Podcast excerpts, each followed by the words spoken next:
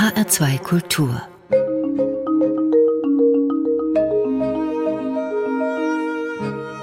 Doppelkopf mein Gast heute ist Übersetzerin Ursula Gräfe. Sie hat sich einen Namen vor allem mit den Übertragungen aus dem Japanischen gemacht. Ins Deutsche hat sie zum Beispiel die Bücher des japanischen Starautors Haruki Murakami übersetzt. Und weil sie dessen Ton so gut trifft, heißt es, sie sei verantwortlich für den Klang, den die Texte von Murakami im Deutschen haben, nämlich den sogenannten Murakami Sound. Aber Ursula Gräfe hat noch viel mehr Autoren aus dem Japanischen übersetzt. Sie lektoriert, sie schreibt Gutachten und sie ist außerdem auch Übersetzerin aus dem Englischen. Ursula Gräfe hier im HR2 Doppelkopf. Ich freue mich sehr, dass Sie bei uns sind. Gastgeberin heute ist Ursula May. Und Japanisch ist aus der europäischen Perspektive ja dann doch eine eher exotische Sprache. Es gilt als schwer zu erlernen, aber Japan mit seiner großartigen Kultur war immer auch ein Anziehungspunkt für uns Europäer.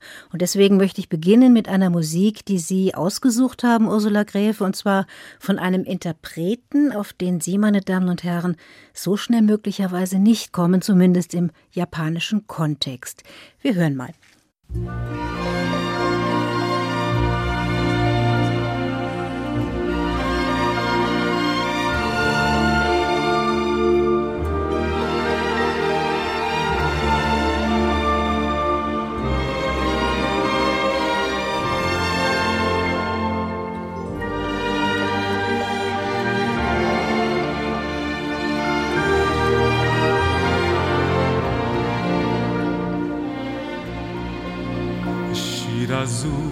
知らず歩いてきた細く長いこの道振り返れば遥か遠くふるさとが見えるでこの道や曲がりこね tu saes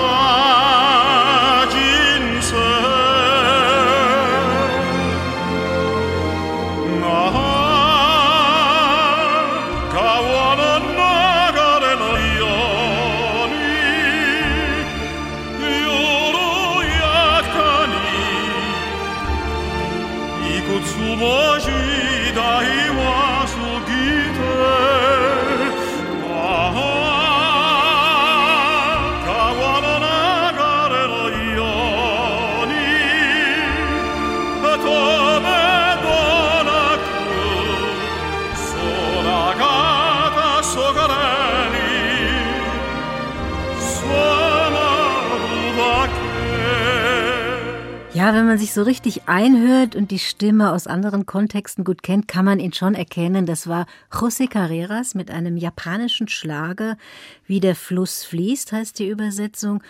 Japan-Expertin Ursula Gräfe hat ihn ausgesucht für den HR2 Doppelkopf. Ja, Frau Gräfe, warum? warum dieses Stück?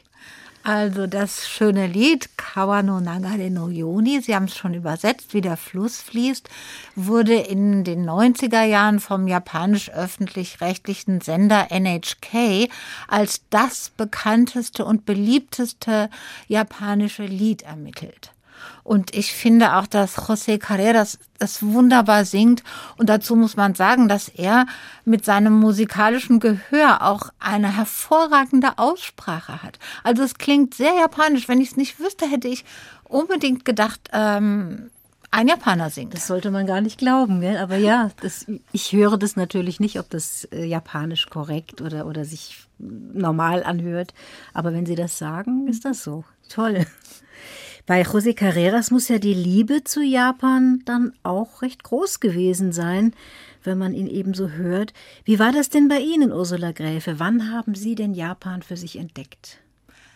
kurz nach dem Abi, als es daran ging, äh, sich ein Studienfach auszuwählen und schon während meiner Schulzeit habe ich sehr, sehr gerne gelesen und schon als Kind war ich ein Literaturfan und dachte, ich möchte unbedingt Anglistik studieren, weil ich die englischen Romane des 19. Jahrhunderts sehr mochte und immer noch mag.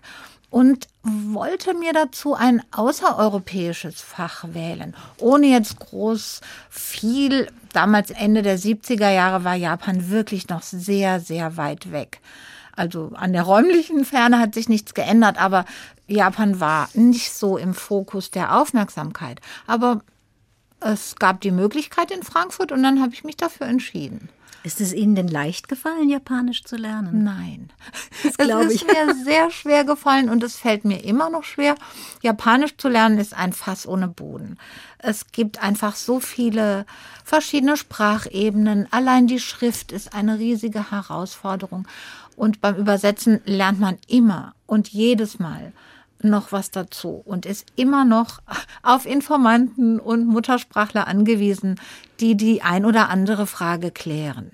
Können Sie denn die Schriftzeichen? Weil das ist ja auch nochmal so eine Kunst für sich, diese Kalligraphie wirklich auch äh, machen zu können. Also ich glaube, wir Europäer können das vielleicht so in Kleinigkeiten lernen, aber wenn man wie Sie Übersetzerin ist, hat man da sicher sehr ein viel größeres Spektrum. Ja, äh, natürlich muss ich die Schrift können, denn jeder japanische Text ist aus diesen Schriftsystemen zusammengesetzt. Es wird immer so sein, dass ich nachschlagen muss. Das ist in den heutigen Zeiten sehr viel schneller möglich, als es früher der Fall war. Aber es wird nie einen Text geben, in dem ich Zeichen, alle Zeichen kenne. Und es ist auch für japanische Schulkinder zum Beispiel so, dass die wesentlich mehr Zeit auf das Lesen und Schreiben lernen verwenden müssen als natürlich wir in Europa mit unseren mickrigen Alphabeten. ja, 26 Buchstaben ja. ist ein bisschen leichter. Also ich glaube, genau. es sind genau. mehrere tausend Zeichen. Ja, es sind mehrere tausend Zeichen. Also die Grenze nach oben ist fließend. Aber um zumindest Zeitung und einigermaßen sich in der Literatur bewegen zu können, muss man mindestens 2000 Zeichen können. Mhm. Ich habe auch schon gehört von Familien, wo der Großvater noch sehr, sehr gut war mit den Schriftzeichen. Dann die Tochter schon ja auch noch immer ganz gut und die Enkelin dann hat natürlich auch Japanisch gekonnt und die Schriftzeichen gelernt. Aber dass einfach so die, die Zahl der Zeichen viel kleiner geworden ist über diese Generationen hinweg. Ich weiß nicht, ob das typisch ist. Die Zahl der Zeichen, die die äh, Menschen aktiv schreiben können, auf jeden Fall. Denn durch die technische Revolution der Textverarbeitungssysteme wird einfach in Japan nicht mehr so viel mit der Hand geschrieben. Das geht uns natürlich genauso, aber bei den japanischen und äh, chinesischen Zeichen ist das natürlich, äh, wenn ein Zeichen auch mal 20 Striche haben kann, ist da einfach sehr viel Übung und laufende Übung erforderlich. Und früher wurde in Japan alles, auch noch als ich länger in Japan gelebt habe, wurde in den 80er Jahren sehr, sehr viel mit der Hand geschrieben, fast alles. Und es gab diese riesigen japanischen Schreibmaschinen mit austauschbaren Typen. Also diese Schreibmaschinen, die Hörer können es nicht sehen, aber die haben so, ja, so ein anderthalb Meter Durchmesser gehabt und wurden mit einer Art Hebel bedient. Also eine ganz und eine riesige Walze und also ein sehr aufwendiges Verfahren, so dass man sehr viel mit der Hand geschrieben hat, was jetzt durch die elektronische Textverarbeitung völlig wegfällt. Was hat Sie fasziniert an der japanischen Kultur?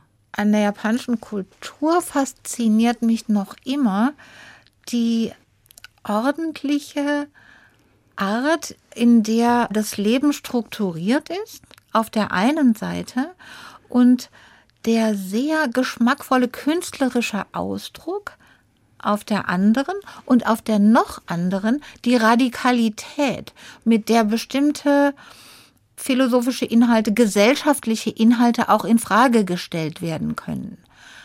Ja, das fasziniert mich dabei und vor allem eben die Schönheit der Literatur.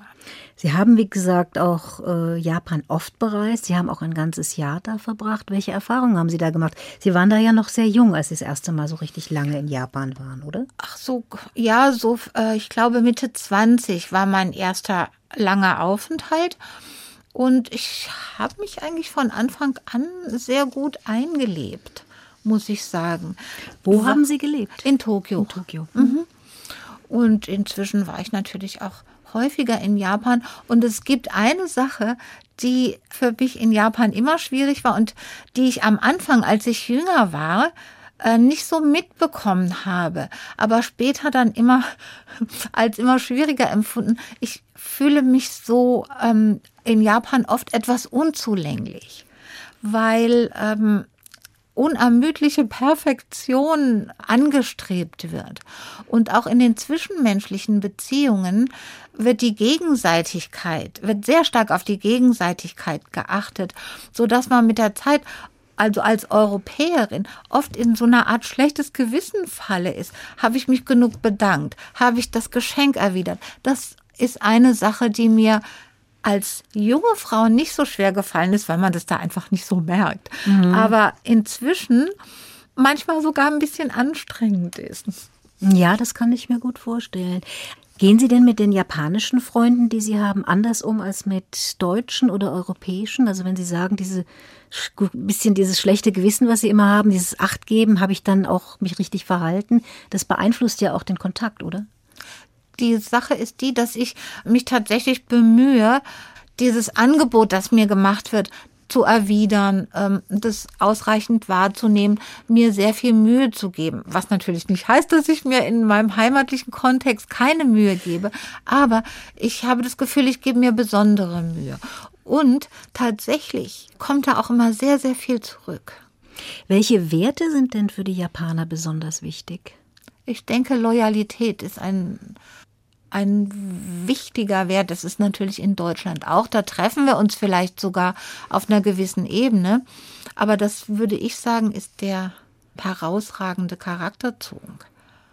Es gibt ja sehr viele spezielle Dinge in Japan, also mal angefangen bei der Teezeremonie, das Kobe-Rind, dann gibt es diesen besonderen Zug, den Shinkansen, der Japan im Minutentakt miteinander verbindet. Es gibt die wunderschönen japanischen Gärten, die Tempel und vieles, vieles mehr. Was gefällt Ihnen denn besonders? Neben der Literatur schätze ich wirklich die japanische Kunst.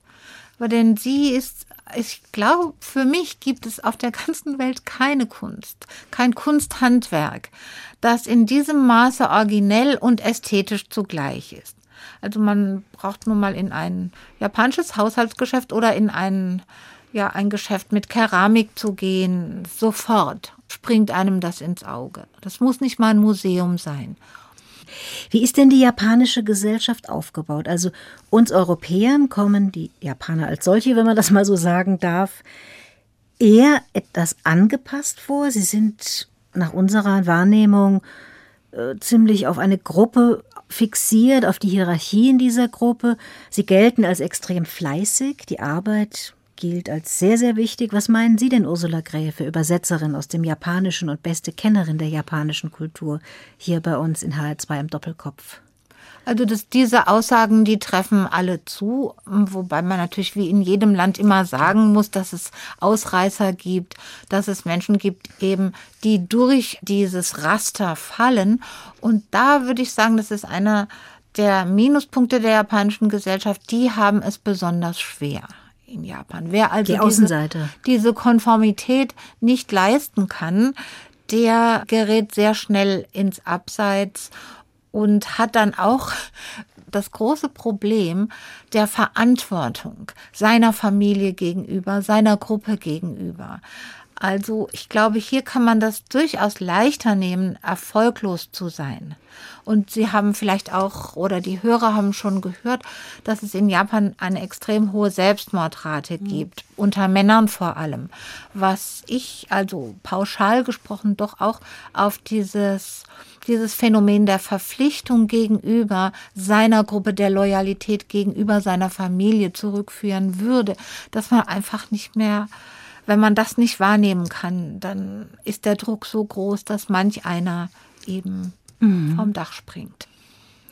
Wie ordnungsliebend sind denn die Japaner aus ihrer Sicht? Also wenn man so daran denkt, dass das politische System doch immer recht stabil bleibt, sich nach unserer Wahrnehmung nie wandelt. Da gibt es natürlich schon Änderungen, aber wir nehmen es nicht so wahr. Und dass natürlich so eine Aufräumspezialistin wie Marie Kondo aus Japan kommt, erfolgreich die Bestseller schreibt. Ja, was, was für eine Rolle spielt das? Wie ordnungsliebend sind die Japaner tatsächlich? Ist das so auch so ein Kriterium für die Japaner? Das ist eine sehr schöne Frage, Frau May.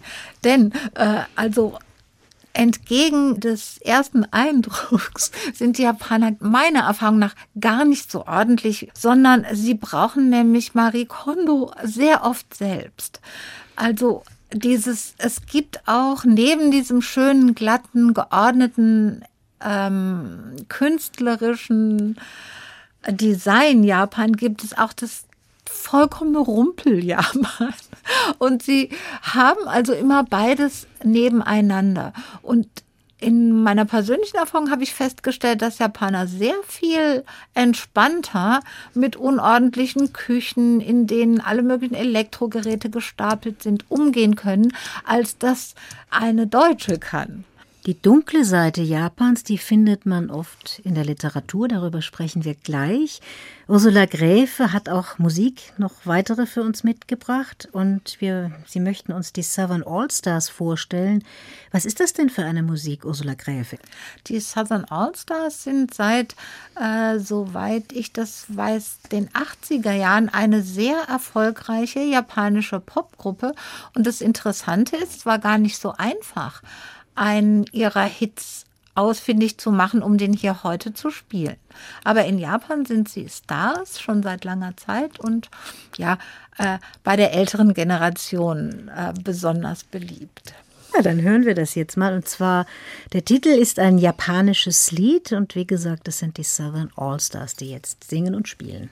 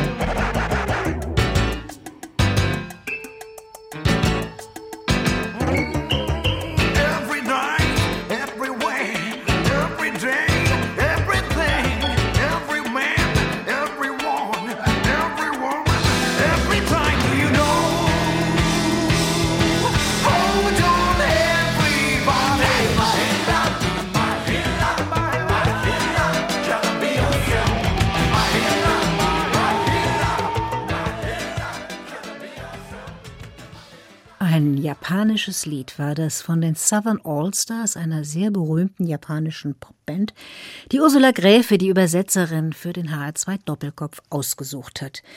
Ursula Gräfe, Sie sind ja vor allem als die deutsche Übersetzerin von Haruki Murakami bekannt. Murakami ist einer der bekanntesten Autoren Japans, also seine Bücher sind in Japan auf jeden Fall in jeder Buchhandlung zu finden. Wie haben Sie ihn denn für sich entdeckt? Gelesen habe ich ihn zuerst, selbst in Übersetzungen, ganz früh in den, ja, ich glaube, 80er Jahren war das. Und dann hatte ich das große Glück, dass ans Licht kam, dass zwei seiner Bücher aus dem Englischen übersetzt worden waren. Und zwar war das die gefährliche Geliebte, die das literarische Quartett mit Marcel Reich-Ranitzky und Sigrid Löffler damals im Jahr 2000 gesprengt hat. Das hat dazu geführt, dass ich Murakami übersetzen konnte seither. Der Dumont Verlag hat damals dann eine Übersetzerin gesucht, die aus dem Japanischen direkt übersetzt und ich war da gerade nicht zu so Hause. viele wahrscheinlich. Ja, es gibt aber doch einige und ich hatte das Glück, gerade zu Hause und am Telefon zu sein und sofort zustimmen zu können. Und das erste Buch, das war Naokos Lächeln, das ich übersetzt habe. Das war schon sehr aufregend für mich damals. Haben Sie Murakami denn persönlich kennengelernt? Ich kenne ihn nicht sehr gut, aber ich bin ihm zweimal bei sehr schönen feierlichen Veranstaltungen begegnet und saß auch natürlich beim Essen mit ihm zusammen. Und zwar die eine war in Dänemark. Da hatte er tatsächlich einige seiner Übersetzerinnen eingeladen. Äh, ich glaube, es geht ein bisschen auf die Initiative seiner dänischen Übersetzerin, der Mette Holm, zurück. Er bekam den Hans-Christian Andersen-Preis. Und er hat eingeladen, natürlich die dänische Übersetzerin, die norwegische Übersetzerin, die deutsche Übersetzerin und die polnische Übersetzerin. Und das war sehr, sehr schön. Und das war auch eine sehr vertraute und ähm, neben der festlichen, lustige Atmosphäre. Und das zweite Mal habe ich ihn im Springerhaus gesehen als oder mit ihm zusammengesessen, als er den Literaturpreis der Zeitung Die Welt bekam. Und ansonsten kenne ich ihn hauptsächlich per Mail.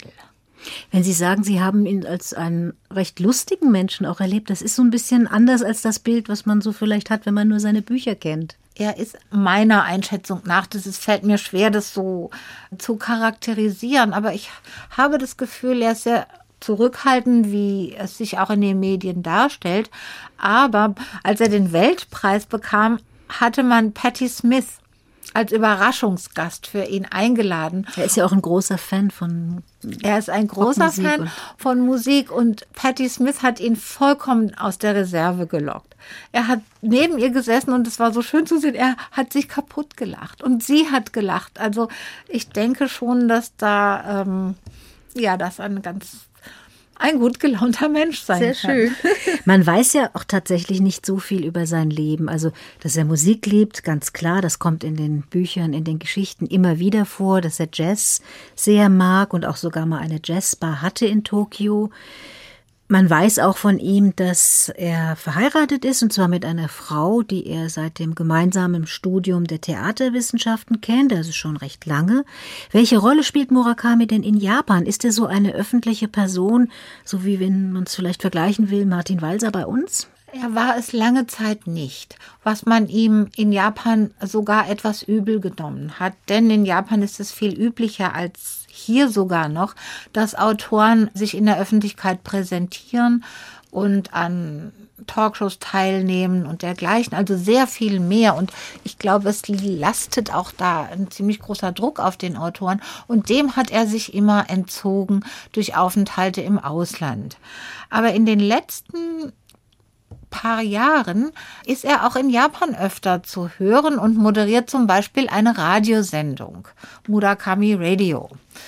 Das wo es um Musik geht oder um andere Wo es um Musik mhm. geht, wo er sogar an Silvester aus seiner eigenen Plattensammlung, er hat eine gigantische Plattensammlung und durchstreift auch immer noch die Secondhand-Läden der Welt und hat aus dieser Sammlung eben aufgelegt. Und das hat er jetzt schon mehrere Male gemacht. Und das war früher eben wahrscheinlich fast undenkbar. Und er ist jetzt auch, ähm, hat Interviews gegeben, in Japan vor allem. Also er scheint ein bisschen gelöster zu sein in der Hinsicht. Was zeichnet denn die Sprache Murakamis aus? Das ist gar nicht so einfach zu beantworten.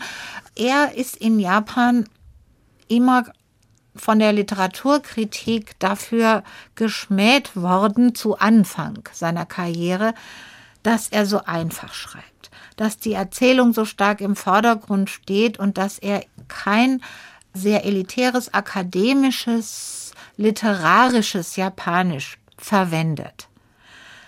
Meiner Ansicht nach war das, als er anfing, eine große Neuerung in Japan. Denn es gibt zwar Autoren wie sein Namensvetter Murakami Ryu, Ryu Murakami, der auch ähm, in einer sehr alltäglichen Sprache schreibt äh, und äh, bizarre Inhalte aber verwendet. Aber es gab eben für die höhere Literatur diesen Anspruch, die muss sehr, sehr literarisch sein. Ich denke, wir hatten sowas vielleicht in Deutschland auch. Und in arabischen Ländern, glaube ich, ist das auch besonders der Fall.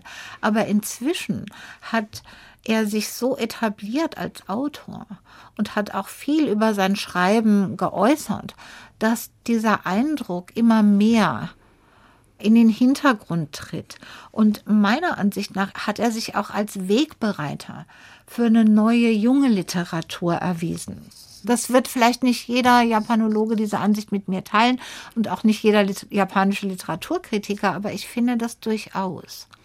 Es gab ja diesen Streit zwischen Marcel Reich-Ranitzky und Sigrid Löffler seinerzeit im literarischen Quartett und der wurde so heftig ausgeführt, dass danach Sigrid Löffler das literarische Quartett verlassen hat. Worum ging es denn eigentlich in diesem Streit? Also es ging um die Erotik, um die Übersetzung des Textes und um vieles andere mehr, was da noch so mitschwingt. Was meinen Sie? Ja, grundsätzlich hat man ja den Verdacht, es ging vor allem um irgendeine Art äh, Konflikt zwischen Frau Löffler und Herrn Ranitzky. Das war die Grundlage dessen. Aber als Literaturkritiker finde ich, hatten beide in ihrer Weise recht. Frau Löffler, die den Sprachstil kritisiert hat, weil sie tatsächlich dahinter etwas Hybrides, nicht Stimmiges erkannt hat wie es nämlich ist, wenn man Doppelübersetzungen hat. Also, also um das nochmal zu erinnern, aus also aus dem Amerikanischen ins, ins Deutsche übersetzt. Mhm. Das ja. Ein, also die japanische Ausgabe ins Amerikanische, die amerikanische dann ins Deutsche. Und in dem Fall muss es ja auch noch so gewesen sein, dass der amerikanische Übersetzer mal 200 Seiten rausgestrichen hat und ein paar Kapitel umgestellt haben. Das war bei einem das war bei diesen die Chroniken des Aufziehvogels der Fall. Bei dem Buch, das Frau Löffler und Herrn Ranitzky so in Rage gebracht hat, war das nicht der Fall, aber es schien eben ständig so eine amerikanische Atmosphäre durch die natürlich das Original nicht hat. Und das, nehme ich an, hat Frau Löffler ähm, erkannt Während Herr Randitzky aber erkannt hat, dass da ein Autor ist, der sehr eindrücklich über Erotik nachzudenken und zu schreiben vermag. Es gibt ja nicht nur Murakami in Japan, sondern viele Autoren. Wenn Sie jemanden einen anderen oder zwei andere Autoren empfehlen würden, wenn man sich so ein bisschen einlesen möchte in japanische Literatur, wen würden Sie da nennen? Also als erstes würde ich Sayaka Murata äh, nennen. Das ist eine jüngere Autorin, Ende 30, vielleicht ist sie inzwischen Anfang 40, weiß nicht genau. Ihr Buch Die Ladenhüterin hat auch in Deutschland einen sehr ordentlichen, guten Erfolg für ein japanisches Buch erzielt. Es geht um eine junge Frau, die in einem Convenience Store arbeitet, also einem Laden in Japan, der 24 Stunden, 365 Tage geöffnet ist und darin ihre absolute Erfüllung findet.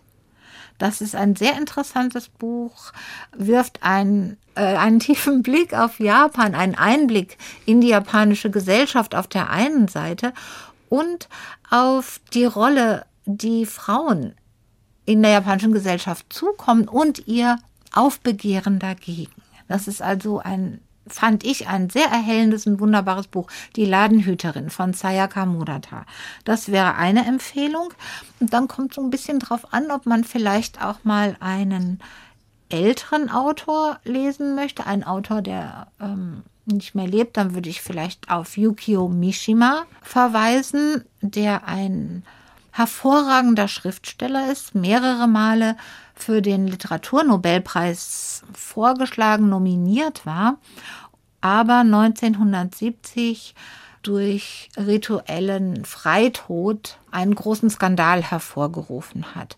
Besonders gefällt mir der Roman Der goldene Pavillon.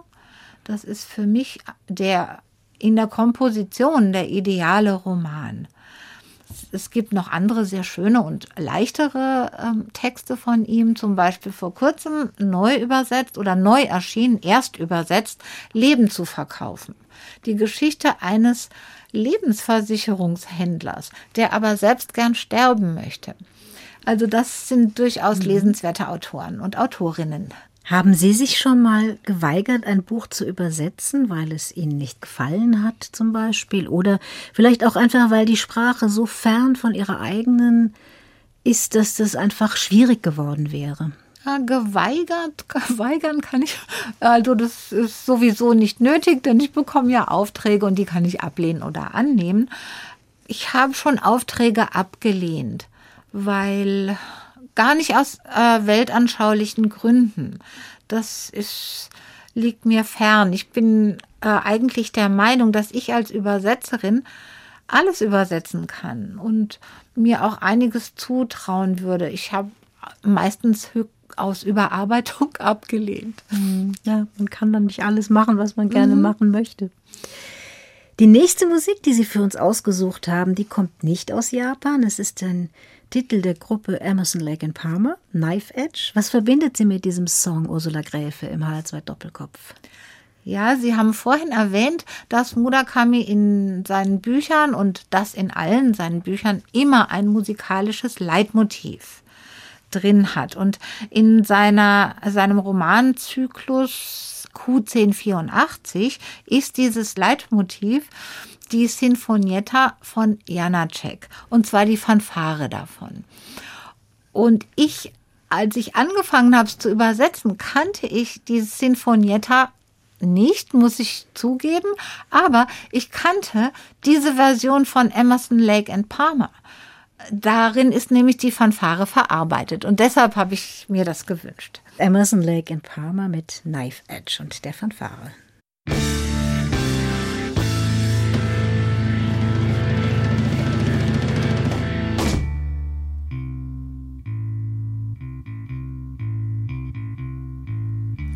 Just a step, cried the sad man. Take a look down at the madman. Theater kings on silver wings fly beyond reason. From the plight of the seagull come the spread claws of the eagle. Only fear breaks the silence as we all kneel, pray for guidance.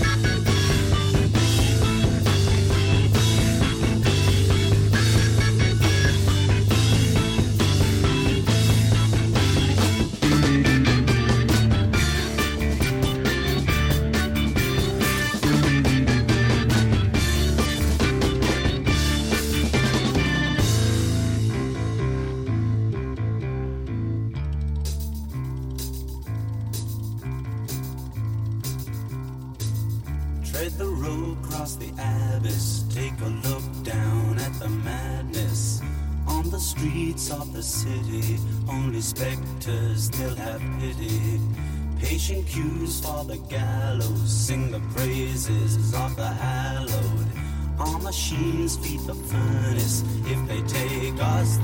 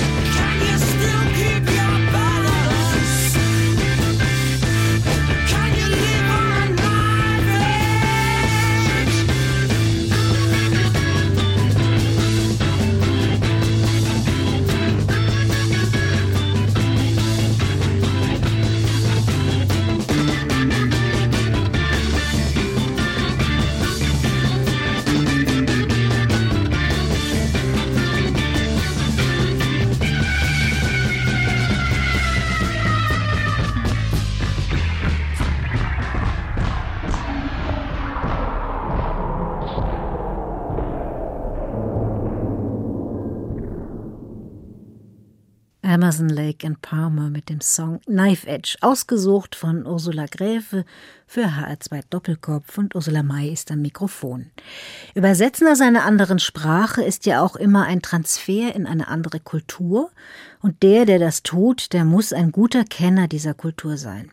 So wird aber zum Beispiel darüber diskutiert, ob es überhaupt möglich ist, angemessen zu übersetzen, wenn man aus einer ganz anderen Gesellschaftsschicht, aus einer anderen Hautfarbe oder ganz einfach einem anderen Geschlecht angehört. Angefacht wurde diese Debatte, weil die junge schwarze Lyrikerin Amanda Gorman nicht wollte, dass ihre Lyrik von Menschen weißer Hautfarbe übersetzt werden. Amanda Gorman, zur Erinnerung, war die Dichterin, die bei der Inauguration des US-Präsidenten Joe Biden ihr Gedicht The Hill We Climb vorgetragen hatte. Ja, und wenn man diese Debatte, die sich jetzt entzündet hat, um diese Übersetzung, ja, wenn man die ernst nimmt, Ursula Gräfe, dann dürften sie ja gar nicht tun, was sie tun. Sie sind also weder Japanerin noch sind sie ein Mann. Und die Bücher von Haruki Murakami sind nun mal von einem japanischen Mann geschrieben. Seine Protagonisten sind oft Männer. Also was sagen Sie zu dieser Debatte? Äh, In Übersetzerkreisen wird natürlich die Debatte auch ein bisschen anders geführt. Da gibt es niemanden, der sagen würde, also die Hautfarbe oder die äh, äh, erotische Ausrichtung äh, sind entscheidend für äh, die Fähigkeit, einen bestimmten Text zu übersetzen. Ich denke, für uns Übersetzerinnen ist es ganz selbstverständlich, dass die Sprachkompetenz, dass die Kenntnis der, des Landes, aus dem man übersetzt, natürlich im Vordergrund steht. Es ist sicher so, dass es gewisse Kenntnisse braucht, um bestimmte Autoren zu übersetzen. Aber ich habe es vorhin schon gesagt, dass also eine gute Übersetzerin übersetzt eigentlich alle Texte. Ich bin der Meinung, dass der Beruf der Übersetzerin des Übersetzers sehr viel mit dem des Schauspielers und der Schauspielerin gemeinsam hat.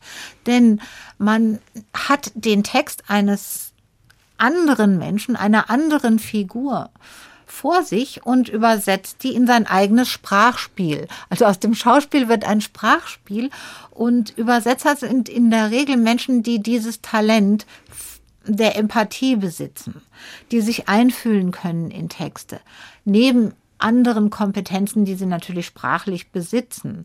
Also insofern hinkt diese Debatte sehr stark. Was ich interessant fand, in der Presse war häufig zu lesen, ein automatisches Übersetzerprogramm wie DeepL oder Google Translator könnten das genauso gut wie die Übersetzerinnen, die sich des Textes angenommen haben. Und da finde ich, ist ein richtiger Punkt am Werke. Denn zunächst geht es ja mal um ein Sprachgerüst, das wir haben. Und dieses Sprachgerüst muss in der Fremdensprache, das sollte dann im Deutschen mit den ganzen Inhalten und Implikationen gefüllt werden, dass es eventuell im Original hat oder im Original hat. Und damit sind wir Übersetzerinnen beauftragt nicht nur einfach die Grammatik oder so wie eine Maschine alles möglichst korrekt zu übersetzen, sondern diese Übersetzung mit dem ursprünglichen Inhalt und den Anklängen des Inhalts zu füllen. Und da hat man sich große Mühe gegeben, da hat der Hoffmann und Kampe Verlag sich große Mühe gegeben, das zu gewährleisten. Insofern finde ich diese Argumentation oft ein bisschen hinken. Die Übersetzung, die mag einem gefallen oder nicht. Ich persönlich finde sie etwas zu wenig rhythmisch, denn wenn man Amanda Gorman sprechen hört, dann merkt man, dass das einen ganz speziellen Klang hat, das Gedicht aus ihrem Mund. Und das ist eben sowieso immer schwierig, das schriftlich einzuholen, mhm. so etwas. Und Lyrik ist sowieso eine Sache, die gesprochen werden sollte.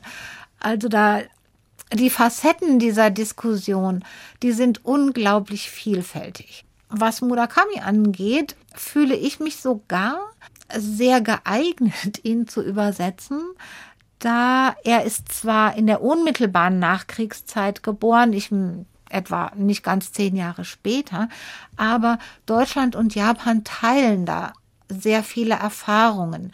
Jüngere Leute haben in der Zeit in Japan zum ersten Mal so einen Kontakt, also in Murakamis Jugend als Nachkriegsgeneration, äh, einen Kontakt intensiven Kontakt zu einer anderen Gesellschaft erlebt, die sie als freier empfunden haben. Deren Musik, der Jazz zum Beispiel. Äh, Murakami ist ein großer Fan. Und alle Dinge, die in Deutschland und in Japan damals von, von einer gewissen Schicht verpönt waren. Und insofern habe ich oft das Gefühl, dass ich als im weiteren Sinne Kind der Nachkriegszeit sehr gut verstehen kann, was er ausdrücken will mit bestimmten Dingen. Nun sind Übersetzungen aber natürlich trotz alledem auch ein Produkt der Zeit, in der sie entstehen. Also wenn man heute zum Beispiel Übersetzungen aus den 50er Jahren, aus dem Englischen hört, liest, das kann man kaum noch sprechen. Das ist so viel Move und Mief in diesen Texten drin, dass, die, dass man die einfach neu übersetzen muss. Wie sehen Sie das? Interessanterweise können auch Übersetzungen veralten. Ich bin eine große Freundin der Neuübersetzung. So viele wie möglich. Sie haben es vielleicht auch mitbekommen. 1984 äh, von Orwell wurde jetzt, nachdem Orwell gemeinfrei ist, also 70 Jahre ist der Autor tot, achtmal neu ins Deutsche übersetzt. Jetzt gerade. Das finde ich sensationell und wunderbar. Andererseits gibt es auch alte Übersetzungen, die nicht so stark altern, die herrlich sind. Ich habe gerade als Hörbuch von Dostoevsky der Doppelgänger gehört in der alten Übersetzung. Wunderbar. So möchte ich übersetzen können, habe ich gedacht. Ja, das ist immer, man kann das sicher nicht verabsolutieren, das ist ganz klar. Übersetzer galten ja viele Jahre lang als die schlecht bezahlten Idealisten, die im stillen Kämmerlein vor sich hinarbeiten und deren Leistung eigentlich nie so gewürdigt wurde, wie sich das gehören würde. Also man hat sie auch vor 20, 30 Jahren nicht immer unbedingt genannt, wenn man Bücher besprochen hat. Das hat sich aber doch sehr geändert. Empfinden Sie das auch so? Ja, das ist tatsächlich so. Ich habe das Gefühl, also wie man an der Amanda Gorman-Diskussion sieht, stehen Übersetzer jetzt sehr viel mehr im Fokus. Zahlreiche meiner Kolleginnen und Kollegen haben sich zu dem Fall geäußert. Das ist auf jeden Fall viel mehr in den Köpfen, dass die Texte, die man liest, die Fremden, dass die ja von jemandem ins Deutsche gebracht wurden. Ich glaube, dieses Bewusstsein, das war früher nicht ganz so verbreitet oder so stark. Hm. Und die Übersetzergemeinde kommt mir auch stärker vernetzt vor, als das früher der Fall war. Einfach vielleicht durch die neuen Medien, weil man viel schneller in Kontakt treten kann und halt, ja, man kann ja nicht dauernd nach Japan fahren, gerade im Moment nicht. Ja, das haben wir natürlich auch der Arbeit des Übersetzerverbands zu verdanken. Ich glaube, da früher die Übersetzer waren sehr häufig sehr isoliert. Also von, also früher meine ich vor 100 oder 50 Jahren als Übersetzer auch oft noch Universitätsprofessoren waren oder adlige Damen, die sehr gebildet waren und solche Dinge gut machen konnten. Professionelle Übersetzer gibt es vielleicht oder wahrscheinlich noch gar nicht so lange. Das mag auch ein Grund sein. Wie sieht denn Ihr Arbeitsalltag aus? Woran arbeiten Sie zurzeit? Zurzeit arbeite ich an einem Buch von Haruki Murakami. es ist ein kleines Buch, ja, ist schon im Spiegel sehr pointiert kritisiert worden. Es geht um seine T-Shirt-Sammlung. Er ist nämlich auch ein Sammler, ein so, ich glaube, ein Gelegenheitssammler. Die richtige Sammlung sind die Platten, aber T-Shirts hat er zufälligerweise auch gesammelt. Die haben sich also so bei ihm angesammelt und eine japanische Zeitschrift hat ihn gebeten, in einer Serie mal so über ein Jahr immer mal einen kleinen Text über eins dieser T-Shirts, wie er es bekommen hat, was er daran mag oder nicht mag, zu schreiben. Und daraus ist dann später ein kleines Buch entstanden, was jetzt ins Deutsche übertragen Und was wird. wir demnächst dann auch lesen können. Ja, im Herbst dann. Ich danke sehr, Ursula Gräfe, Übersetzerin aus dem Japanischen, bekannt für ihre großartigen Übertragungen von Haruki Murakami. Noch einen Musikwunsch haben Sie frei und da haben Sie was ganz und gar Unjapanisches ausgesucht, nämlich Django Reinhardt. Was mögen Sie an ihm? Ich bewundere Django Reinhardts Musikalität, seine Fertigkeit und es ist mir einfach ein Ohrenschmaus. Und Nuage habe ich ausgewählt, weil ich Musikstücke oder Lieder mag, die eine Geschichte haben. Und irgendwo habe ich gelesen, dass Nuage ein Geheimlied der französischen Resistance war und sich auf die ziehenden Wolken bezog, die über Grenzen hinweg ihren Weg finden und dass man das gespielt hat, um sich gegenseitig zu erkennen. Und das hat mir sehr, sehr gut gefallen. Es gibt einen englischen Text zu dem Lied, der heißt um, The Bluest Kind of Blue. Auch sehr schön. Wir mhm. hören es zum Schluss Django Reinhardt mit dem Titel Nuage.